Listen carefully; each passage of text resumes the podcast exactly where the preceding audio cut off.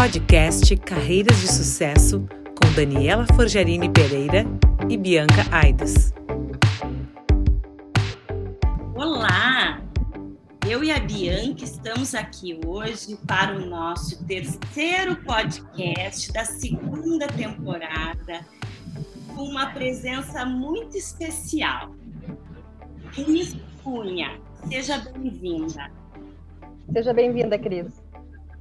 Obrigada, Dani. Obrigada, Bianca. É um prazer enorme estar com vocês aqui hoje, podendo compartilhar um pouco da minha história. O nosso podcast se chama Carreiras de Sucesso. Nós temos muita certeza que a tua carreira é bem representativa quando se, nós falamos de sucesso. Cris, nos conta como tudo começou. Bom, para eu começar, eu tenho que voltar lá atrás, né? Eu sou a quarta geração de uma família de aviadores. Então, a minha bisavó, meu bisavô, eles eram pilotos e a minha bisavó foi uma das primeiras instrutoras de voo do Brasil, né? Foi a segunda instrutora, Etelvina Barbosa. Uh, e é uma mulher que já está na vanguarda aí, em termos né, de, de mercado, mulheres, ah, imagina, né, anos atrás. E não posso deixar também de lembrar a memória aqui uh, da minha família materna, né, eu ainda há pouco estava refletindo sobre isso, que eu sempre incluo os meus avós paternos na história e o lado materno não, mas que na verdade faz muito sentido, porque a minha avó, é, ela era costureira, assim, alta costura, e costurava na casa das mulheres. Um, ela casou muito nova, com 16 anos, teve sete filhos do primeiro casamento e acabou se separando na década de 60. Imagina, com sete filhos, saiu do, da cidade que ela morava, do interior, para ir para a capital, uh, para Belo Horizonte, de onde, inclusive, eu nasci. Uh, e depois acabou casando de novo, teve mais um filho e ficou com né, com meu avô aí até ele falecer. Então, eu sou mineira, sou uh, mãe de três, estou hoje numa, numa posição de vice-presidência da Aeromote Aeronaves, que é uma empresa no ramo da aviação. Uh, então, somos de uma família empresária, que acabamos adquirindo essa empresa no ano de 2008, eu e mais dois irmãos. E somos uh, né, também aí uh, focados na, na, gestão e trabalhar dentro da área de aviação com um propósito que a gente considera bem importante para a sociedade. Uh, sou formada em administração acabei depois me especializando muito na área de pessoas. Então, fiz psicologia positiva, gestão de pessoas, também tenho finanças e controladoria. E sou uma apaixonada assim pelo desenvolvimento contínuo. Eu penso que cada vez mais né, eu aprendo mais e, e, acho que a gente, acho que eu não sei nada, mas é um desenvolvimento aí do, da mentalidade lifelong learning.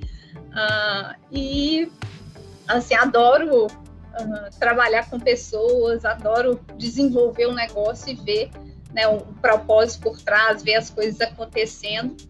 Uh, atualmente tenho me desenvolvido na curadoria de carreira para trabalhar muito na governança corporativa e tenho me desenvolvido com a Dani também para ser conselheira consultiva, então hoje já atuo aí né, em quatro conselhos que tá um projeto muito legal, assim, sou muito uh, grata e muito feliz por estar me encontrando e desenvolvendo a minha identidade, a minha carreira profissional de uma forma muito uh, especial e autônoma. Então, né, por mais que a gente seja conhecido como a filha né, do Robertinho, que é meu pai, que também tem uma empresa na área de aviação, então ele continua com a empresa dele lá em BH, e há seis anos eu vim morar aqui no Rio Grande do Sul, em Porto Alegre, onde é a sede principal hoje né, da, da empresa nossa, da Aeromote. Então, dando um overview, esse é um resumo assim da minha da minha trajetória até agora. comecei desde, eu brinco desde muito cedo, né? Com 12 anos já estava dentro da empresa do meu pai contando parafusos, literalmente. Comecei no estoque, fui passando por todas as áreas, desde atender telefone até é, as áreas de planejamento estratégico, e isso me deu uma bagagem muito importante que hoje, principalmente nos conselhos, eu estou vendo quanto esse uh, crescimento foi importante para que eu tenha uma visão de todas né, as áreas. Eu brinco sempre com meus irmãos que uh, eu não achava meu papel dentro do negócio, porque eu sempre fui aquela que sei pouco de muito. E eles sabem muito de pouco. Mas agora, né, de dois anos para cá, eu tenho isso muito claro, como que é importante esse papel de cuidar das áreas e de estar fazendo essa gestão e trabalhando muito na liderança positiva para alcançar, claro, né, bons resultados para o negócio também. Então, diria que era, que era isso. Isso, que carreira linda. Eu tenho muito orgulho de fazer a curadoria da tua carreira. Um dos aspectos que eu sempre lembro a respeito da tua carreira é o quanto existe esse pioneirismo de liderança feminina, marcada por várias gerações da família. Esse é um dos temas que eu gostaria que a gente falasse agora. Como é ser uma mulher trabalhando numa empresa bastante masculina e qual conselho tu daria para outras mulheres que têm interesse em ter uma, carre uma carreira como a tua? Uh, Dani, eu falo assim que é, literalmente eu cresci no meio dos homens. Então, uh, meu pai foi muito sábio assim na minha criação. Aliás, meus pais, né? uh, como um todo, porque eles nunca me mostraram esse lado da discriminação. Então, nunca senti isso. Eles foram muito sábios em, em ingressar com a gente no mercado, nos locais onde a gente consegue se portar uh, lidando com todos os níveis aí uh, de pessoas. E com 17 anos, uh, eu me lembro, isso foi muito marcante na minha carreira, que ele me mandou para um evento ah, lá no Texas, que é nós éramos distribuidores de um equipamento agrícola e todo ano tinha uma convenção anual para dar o treinamento sobre os novos produtos. E eu tinha 17 anos, ele falou, Cris, você que vai esse ano. Aí eu já, como assim? Eu que vou? Aí, não, você vai. Eu, tá bom, aí sempre fui, né? Fiquei com aquele medo, mas falei, vamos encarar o desafio aí. E quando eu cheguei lá, só tinha eu, literalmente mulher, primeiro com 17 anos, né? E naquele ambiente masculino. E aí eles me apelidaram de caçulinha da aviação. Então eu virei a, na época, né? Hoje eu tenho 41 anos, mas na época isso foi um, um ponto importante porque eu percebi uh, que eu podia me inserir ali e buscar um apoio onde eu também me posicionasse enquanto mulher, porque é claro que você vai uh, ficar exposta naquele ambiente masculino e pode vir a sofrer assédio, esse tipo de coisa. Mas quando você se posiciona e sabe que tem um propósito, que você está ali com um objetivo muito claro, você vai, né? Eu me preservava, cuidava da minha imagem para que também não desse uma abertura. E aí eu consegui uh, mostrar o meu trabalho, mostrar né, qual era o meu papel ali, fazer com que as pessoas também me ajudassem. Então, né, grudava, eu brinco, eu grudava assim na naquelas pessoas mais velhas para poder aprender e perguntar mais. E dentro da empresa nós lidamos com, além dos mecânicos, são muito engenheiro. E aí, né, puro ambiente masculino mesmo, a gente uh, tem esse ambiente que, por muitas vezes, as mulheres não são ouvidas, não são. Um, não são, eu não sei se respeitadas seria a palavra, mas o, o, que eu aprendi nessa jornada e o conselho que eu daria, Dani, é que quando a gente faz o nosso trabalho com qualidade, quando a gente tem uma determinação de uh, saber o que a gente quer, qual que é o propósito com aquilo, e uma dedicação, isso faz muita diferença porque as pessoas vão começar a te enxergar pelos seus trabalhos, pelas suas entregas, e não porque você é mulher ou porque você é homem. E eu sempre uh, busquei muito uh, me destacar como uma profissional que tivesse uma entrega para o negócio. Uh, sempre me preocupei em não ser a filha do Robertinho, a Cris da Fibré, sempre criar minha identidade no sentido né, de trazer essa é, minha identidade para qualquer lugar que eu esteja inserido. E isso faz muita diferença na minha carreira, porque a gente leva né, realmente aquilo que a gente faz, aquilo que a gente dá de exemplo. Eu busquei sempre ser muito coerente nas minhas escolhas e nas minhas atitudes para que as pessoas também visualizassem ali uma crise, que é a crise em qualquer lugar. A gente só muda de atitude com o papel que a gente está fazendo, mas na essência nós somos né, um único indivíduo. Então eu penso assim que com o trabalho, eu, eu, brinco assim que eu sempre fui aquela esforçada, sabe? Meu irmão é autodidata, mas eu sempre fui aquela que tive que estudar mais, ler mais, pesquisar mais, e tá tudo certo nisso. Mas cada, né, cada um tem aí a sua forma de, de se identificar e de achar uma forma de se destacar diante de todos os desafios, diante de todos os homens. Acho Legal. que é isso. Legal, Cris. Isso mostra essa tua história que tu contaste desses desafios como mulher, num, com 17 anos, diante de um treinamento com homens. E você fala também da criação da sua própria identidade. E eu quero relacionar aqui com a, com a minha área de atuação, que é a comunicação, que é a expressividade. Quais foram os ajustes que tu achas que tu fizeste na tua comunicação, na tua voz, na tua postura, para criar a tua identidade, para fazer com que as pessoas te respeitassem? Consegues pensar no quê?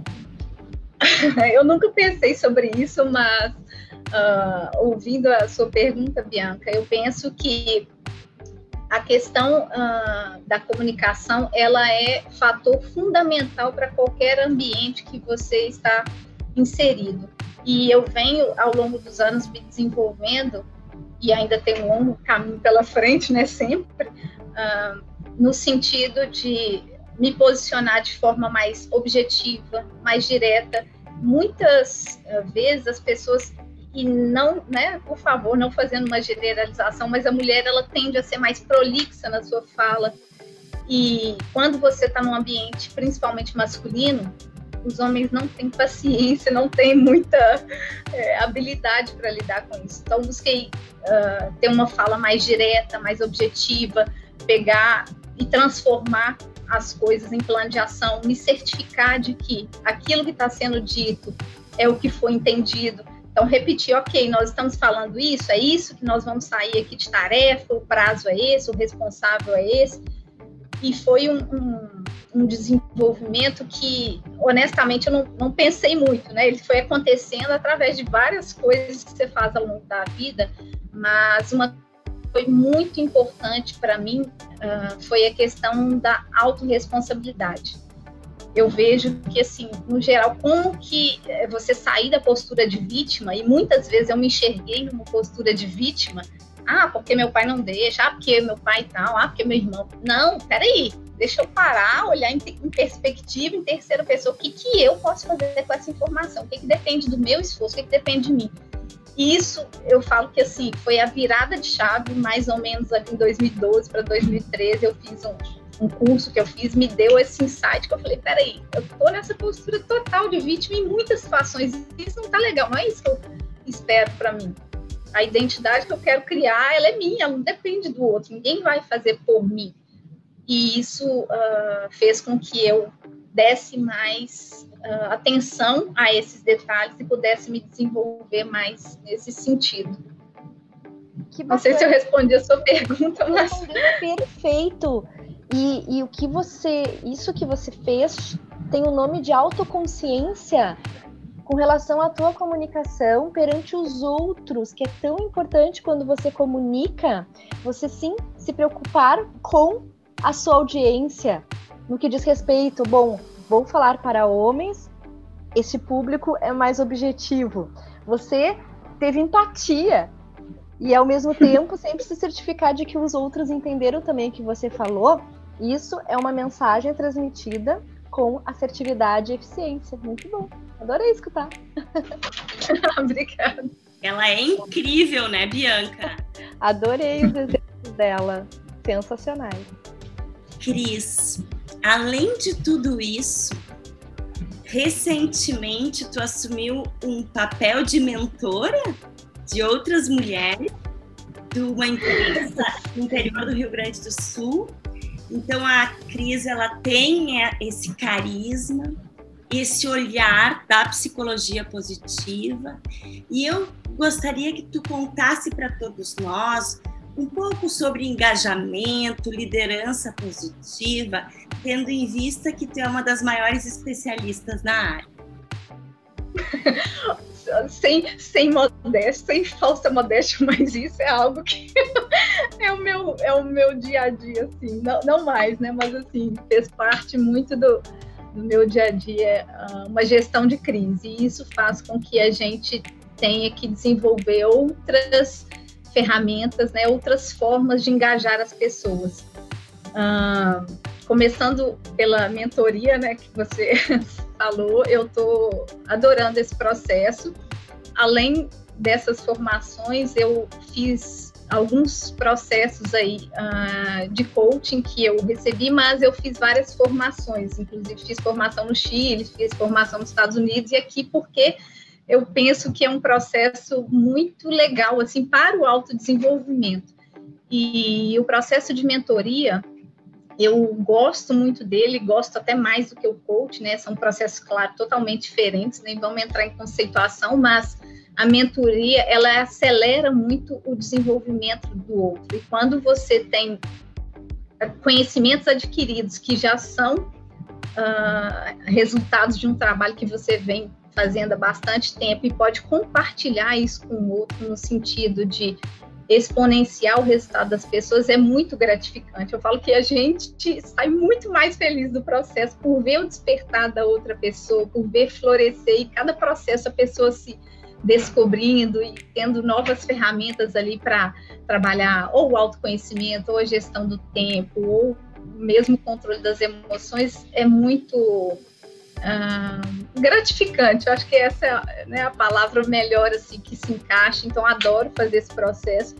Eu brinco que assim a gente enquanto empresária, empreendedora, mãe, a gente ainda arruma mais coisas para fazer que dá um sentido uh, de propósito assim muito forte. Eu adoro fazer isso. É algo que né, há bastante tempo assim, desde 2013 eu venho fazendo processos assim uh, porque eu gosto mesmo de, de, ter essa troca, muitas vezes de forma generosa, né, sem sem estar tá, uh, um, um, trabalho pro bono mesmo, porque o resultado ele vem para a gente de uma forma muito mais exponencial.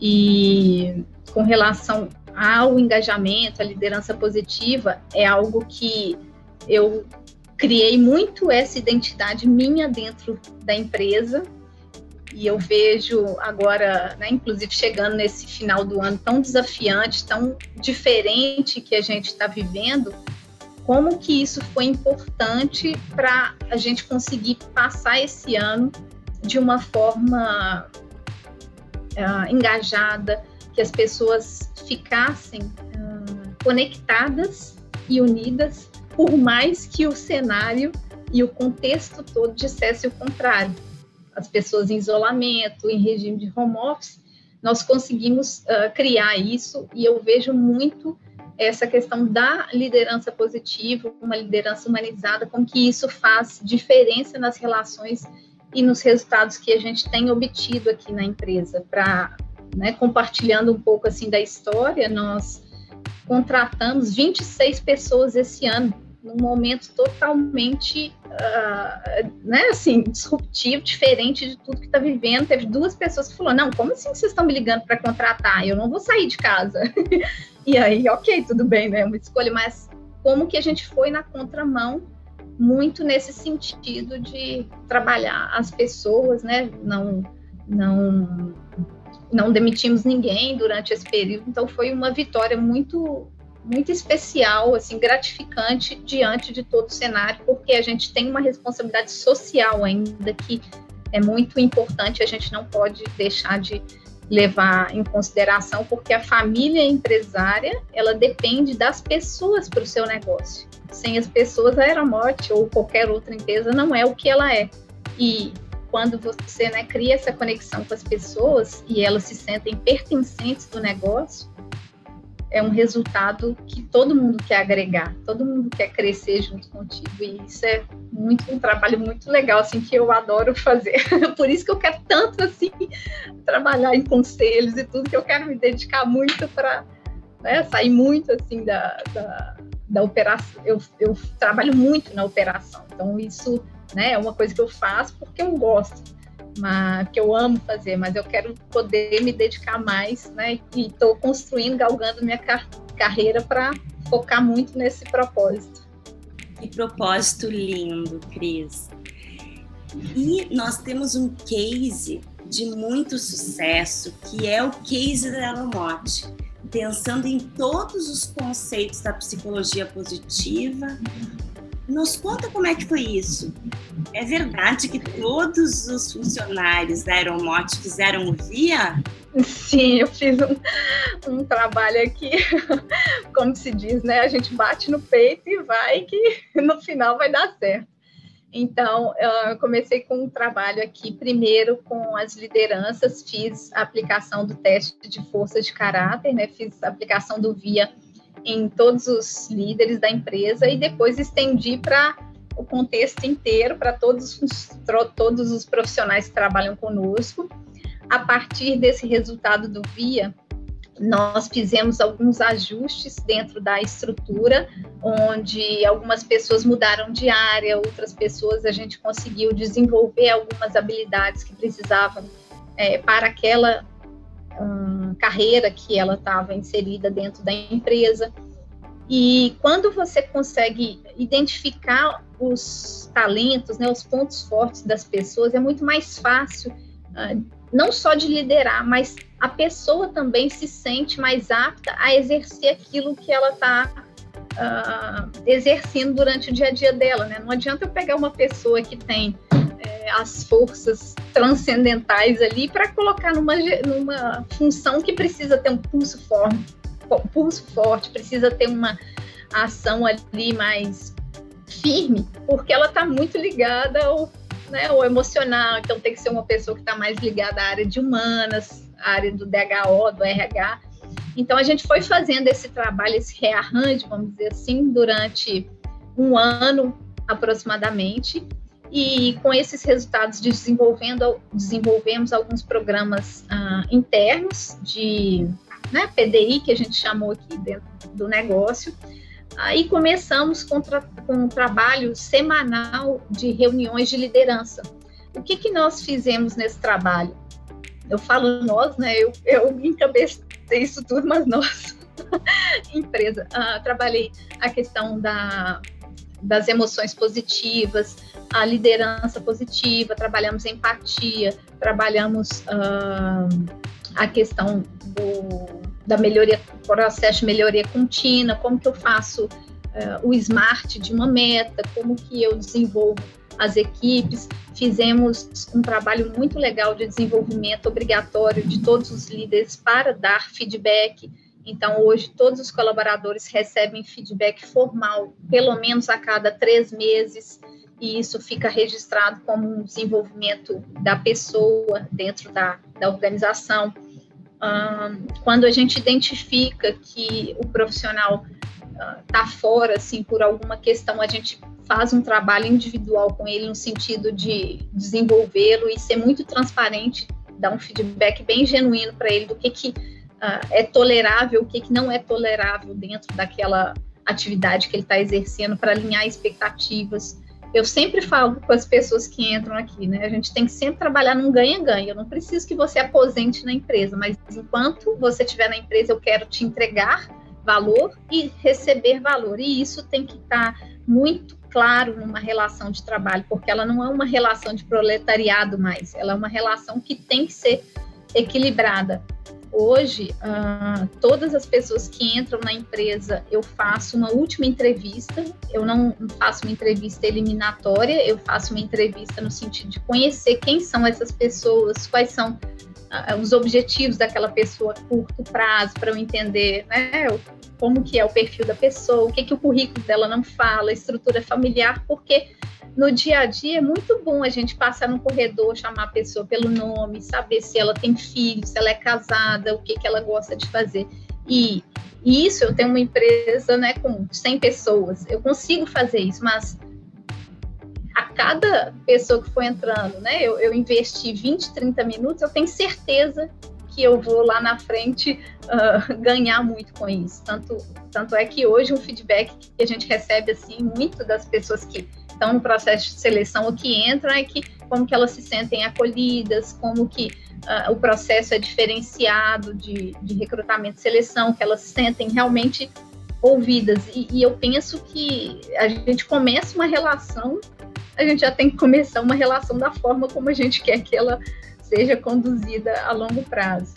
E esse trabalho da Aeromote uh, foi muito gratificante, assim, né? Poder trabalhar. Eu, fiz um resumão aqui, mas durante esse período a gente que entrou na pandemia, a gente começou a fazer reuniões virtuais, a gente fez alguns happy hour também fora do horário de trabalho para poder interagir. Fizemos a contratação de personal trainer e durante três vezes por semana, em alguns horários, as pessoas têm uh, o livre-arbítrio de poder participar, porque a gente também tem que cuidar da saúde, né? tem que cuidar do emocional. Tem uma psicóloga na empresa também que vem uma vez por semana, agora virtualmente, claro, para poder atender aquelas pessoas que têm alguma questão, que quer trazer alguma questão pessoal ali para poder trabalhar. Eu acredito que nós somos uns indivíduos únicos que não se repartem. Então, se eu tenho um problema em casa, esse problema vai estar comigo na empresa. E aí eu preciso tratar né, a minha, meu controle emocional, a minha gestão da emoção para poder uh, estar tranquilo para poder trabalhar também. Então eu vejo que esse olhar humano ele faz muita diferença nos resultados, porque as pessoas têm uma forma diferente e se sentem acolhidas dentro do negócio. Elas percebem que não são um número. E, e, e, é isso realmente, né? Porque a gente tá. Eu, eu, brinco sempre, eu estou nessa posição hoje. Amanhã eu não sei se eu vou estar aqui, se eu vou estar em outro lugar, se eu posso ser subordinado um dia daquela pessoa. Então a gente tem que construir relações sempre uh, que sejam importantes, porque amanhã pode, né, a gente pode estar numa outra posição. E isso é um valor para a nossa família, a gente valoriza muito, tanto é que né, nosso propósito é o bem-estar ele está lá no nosso quadrinho pendurado aqui na minha parede e é fruto né desse, desse trabalho todo aí. Cris, você falou muito ali desse dessa conduta de escuta das pessoas, dos colaboradores. E, e escutar também é um ato de, de comunicação. Com relação às pessoas que, que trabalham contigo, o que você valoriza no que diz respeito à comunicação? Você considera que para que as pessoas se desenvolvam aí dentro, elas precisam comunicar bem para elas terem sucesso? É necessário saber se comunicar?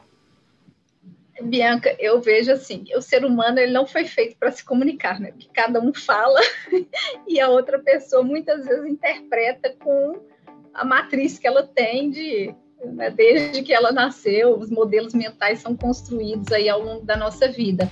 A comunicação sempre é um desafio nas empresas e aqui também não é diferente. É, o que, que a gente faz? A gente trabalha muito a comunicação transparente e valorizamos e plantamos isso dentro das equipes, no sentido da gente trazer sempre uh, feedbacks genuínos, trazer exemplos para que a outra pessoa também possa se desenvolver. Por muito tempo eu uh, tinha receio de dar um feedback genuíno, de, de às vezes ser grosso com a pessoa, ou de levar uma informação que pudesse ofender o outro. E eu, eu te falo que assim, esse foi um dos meus maiores desafios de carreira, é de ser muito direta, assim, sem ser. Uh, né, sem receio de retaliação, enfim. E eu fui construindo isso ao longo da carreira e percebi o quanto que também nós estamos colaborando com o outro ao dar um feedback para ele assertivo. E eu tenho alguns cases aqui que eu falo assim, que eu até me emociono quando falo, porque eram pessoas que muitas vezes eram excelentes profissionais tecnicamente, que eu assim desconheço um outro profissional dentro da empresa que poderia ter as mesmas entregas, porém um péssimo comunicação, relacionamento interpessoal, às vezes grossa na hora de se comunicar. Só que eu fiquei me perguntando, tá, mas será que alguém já falou para essa pessoa que ela está sendo rude? Será que alguém já falou para ela que está errado, que está inadequado? Não é nem errado, né? Que a gente não usa isso, mas que está inadequado? E aí eu comecei a trabalhar isso uh, sutilmente, né? Sempre com muito, uh, como diz a Brené, né? Coração forte, voz firme, mas a gente ser assertivo. E comecei a trazer exemplos, né? Mostrar assim, você já pensou como o outro se sentiria ao ouvir isso? Uh, sempre sento do lado, que é uma coisa muito relevante que eu vejo, assim, de não sentar na frente do outro e aquela mesa ser um obstáculo para outra pessoa que está te ouvindo. Eu gosto de sentar do lado para a pessoa ver que você está ali no sentido de apoiá-la, de tá do lado dela. Peraí, eu vou te dar a mão aqui e nós vamos resolver isso junto.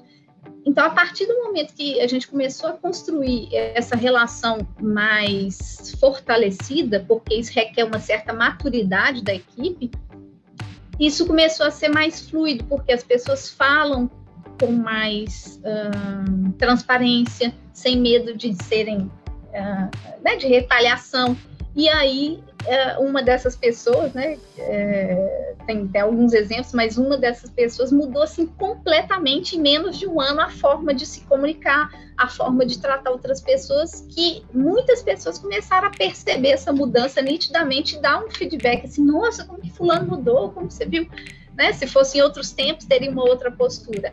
É, então é muito importante a gente ter esse olhar de saber que quando a gente vai falar algo negativo, a gente vai estar tá também colaborando para que o outro possa crescer. E essa cultura que eu tenho buscado construir na empresa como forma de amadurecer todo mundo para poder estar tá nesse mesmo nível. Não posso te dizer hoje que 100% da empresa recebe de forma, né, assim, de coração aberto. Muita gente ainda tem dificuldade para receber esse tipo de crítica ou né, nem crítica, é um feedback mesmo no sentido de desenvolvê-lo.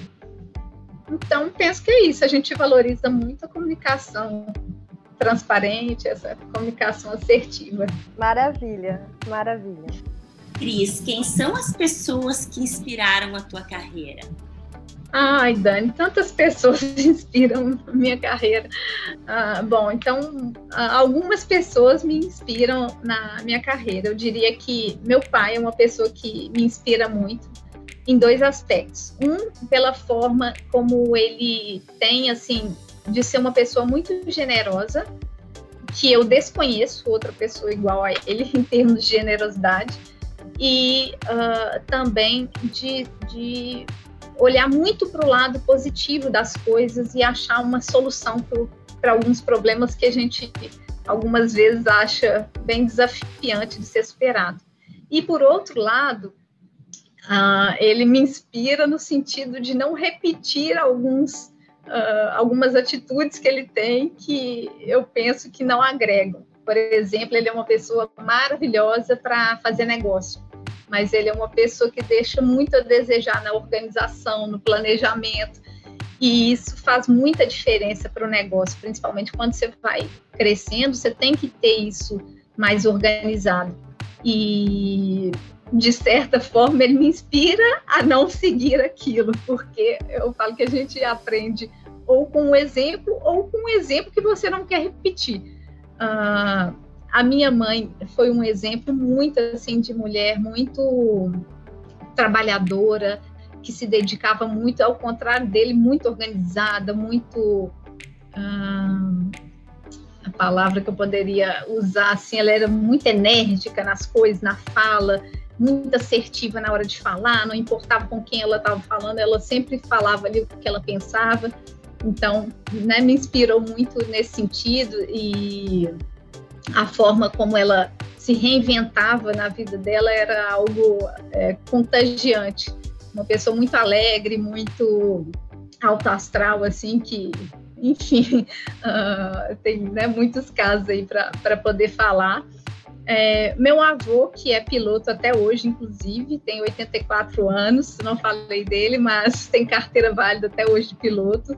É uma pessoa muito íntegra, assim, de um caráter ímpar, é algo que eu, uh, todo mundo da família né, visualiza ele como uma pessoa muito correta, muito séria, e é reconhecido no, no mercado aeronáutico. Muita gente ainda liga para ele para pedir uma opinião, mesmo que seja para perguntar alguma coisa sobre o serviço da empresa nossa. Ele vai falar se ele gostou, se ele não gostou, ele não importa quem que é, ele é muito transparente, então ele me inspira nesse sentido também. E uh, a minha avó, eu falo que ela é, ela é minha ídola, assim, sabe? Aquela pessoa que dá vontade de você deitar no colo, assim, e ficar o tempo inteiro, porque eu brinco assim, que imagina uma pessoa com sete filhos ainda conseguiu casar de novo, ter mais um filho e viver a vida inteira com esse, com esse marido. E é uma pessoa muito da paz, muito calma, muito sábia na fala, na forma de falar. Ela é muito uh, carinhosa, assim, meiga e tem uma forma muito simples de ver a vida. E isso é muito importante hoje, né? Mesmo que a gente esteja inserido nesse mundo complexo, nesse mundo administrativo, nesse mundo de business, a simplicidade e a humildade é algo que em qualquer lugar você vai levar para a vida. E isso faz muita diferença, é algo que eu admiro muito. É, e claro, né, grandes líderes aí de, de grandes empresas que, que me inspiram também, que eu vejo como uma forma de gestão, e as mulheres que eu tenho me conectado ultimamente me inspiram também pelas histórias, pelo modelo que elas criam e, e, eu gosto muito de história. Quando a gente começa a entender a história do outro, começa a escutar, a gente aprende muito, né? Aqueles grandes mestres, os grandes mestres estão do nosso lado e a gente só precisa parar para escutá-los. E isso é tão raro nos, nos dias de hoje que quando a gente se permite escutar a história do outro, que às vezes está do seu lado e você nunca parou para escutar a história dele, é uma grande inspiração para a vida. E todo dia eu aprendo com, né, com essas pessoas, com essas mulheres maravilhosas que eu me conecto e tenho me conectado. É muito, é muito legal isso. E a gente vai se inspirando por aí. Saiba que tu também inspira todas elas. E eu e a Bianca já somos tuas fãs. É muito emocionante. É muito emocionante. Estou encantada aqui. A gente perceber a tua história e esses valores da tua família empresária, quanto a generosidade, a gratidão, a sabedoria e a coragem da Cris foram tão inspiradas por toda a família empresária, por tudo isso que vocês vivenciaram. É muito lindo. Eu ainda não conheço teu pai, Cris, mas até hoje tu é uma das pessoas mais generosas que eu conheço. É, Obrigada. Tu destaca ele e eu penso que tu se destaca também em relação a isso. Um dos aspectos que eu sempre escuto na tua fala se refere à questão da gratidão. Como mensagem final do nosso podcast hoje, Pode abordar um pouquinho a respeito? Ah, claro, amo. é que assim, a gratidão parece ser algo tão simples, mas que quando a gente para genuinamente para refletir sobre todos os aspectos que estão inseridos no nosso cotidiano, no nosso dia a dia, muda tanto a nossa perspectiva e por mais que tenha vários estudos comprovando, que a gente possa ter livros e livros falando sobre isso, é, às vezes é triste a gente perceber que as pessoas não se permitem o contato com esse sentimento.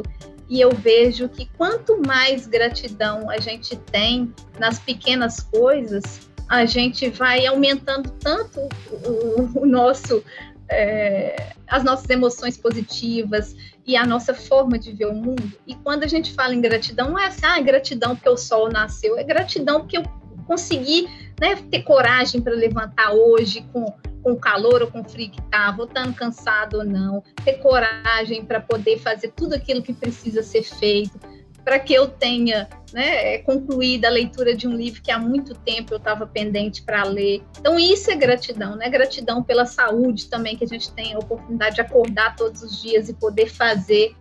É, e, e, assim, a gente tem um negócio, a gente tem muitos desafios para enfrentar, mas a gente tem tanto por fazer, e eu vejo que tem tantas pessoas assim, que às vezes só tem o dinheiro é tão pobre, né? Porque é tão pobre que só tem o dinheiro, mas é, quando você olha em perspectiva, assim, de ver a possibilidade de coisas que acontecem na nossa vida e ter esse olhar de gratidão para cada uma delas, muda todo é, todo o seu sentimento assim, interno e a forma como você vê o mundo. E, e certamente a gratidão é um dos meus top five lá, é das minhas forças de assinatura. é, e, e é algo que está muito intrínseco, né? não é algo que a gente fala, ah, eu sou grata e pronto. Não, é que você vai cultivando aquilo. E isso, Dani e Bianca, eu falo que é um exercício contínuo, porque a partir do momento que você cria aquele hábito, você vai construindo aquilo no seu dia a dia, aquilo vai fazendo parte de quem você é. Porque quando a gente trabalha, inclusive, né, falando um pouquinho do VIA, que são as 24 forças mapeadas, é, eu tenho as minhas top 5, porém, se eu quiser desenvolver minha última, eu vou desenvolver e ela vai se tornar minha top 5. É, quanto que eu estou me dedicando para aquela força para que ela possa, de fato, ter relevância no meu contexto. E, claro, a gente busca achar um equilíbrio de todas. E aí, em cada momento, você vai tirando ali sua caixinha de ferramenta para saber qual que você precisa em determinado momento. Então, eu penso que, que é isso. É uma é uma virtude. A gratidão é algo maravilhoso quando a gente né, realmente olha por esse olhar, tira a postura de vítima e se torna coautor da sua própria história, da sua própria vida. E isso muda tudo. E isso que mudou tudo assim para mim. Você é muito coerente no que você diz, Cris. Eu ia exatamente falar isso que você falou agora no final. No início você falou que se deu conta que o vitimismo não era legal e que tu tinha que mudar a postura.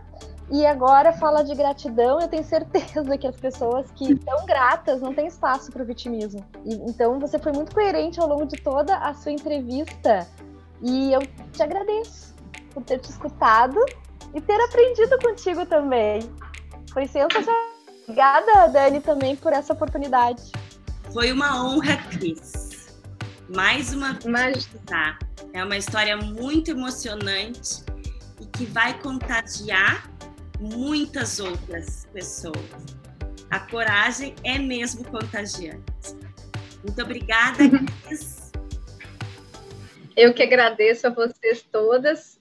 Foi uma honra de novo estar aqui participando. Sou muito grata por essa oportunidade. E muito obrigada a todas vocês mais uma vez, que são mulheres maravilhosas também, de poder levar esse conhecimento para todas nós, né, mulheres que estão aí sempre em busca de inspiração e de modelos para seguir. Isso faz toda a diferença. Parabéns. Você acabou de ouvir o podcast Carreiras de Sucesso com Daniela Forgerini Pereira e Bianca Aidos.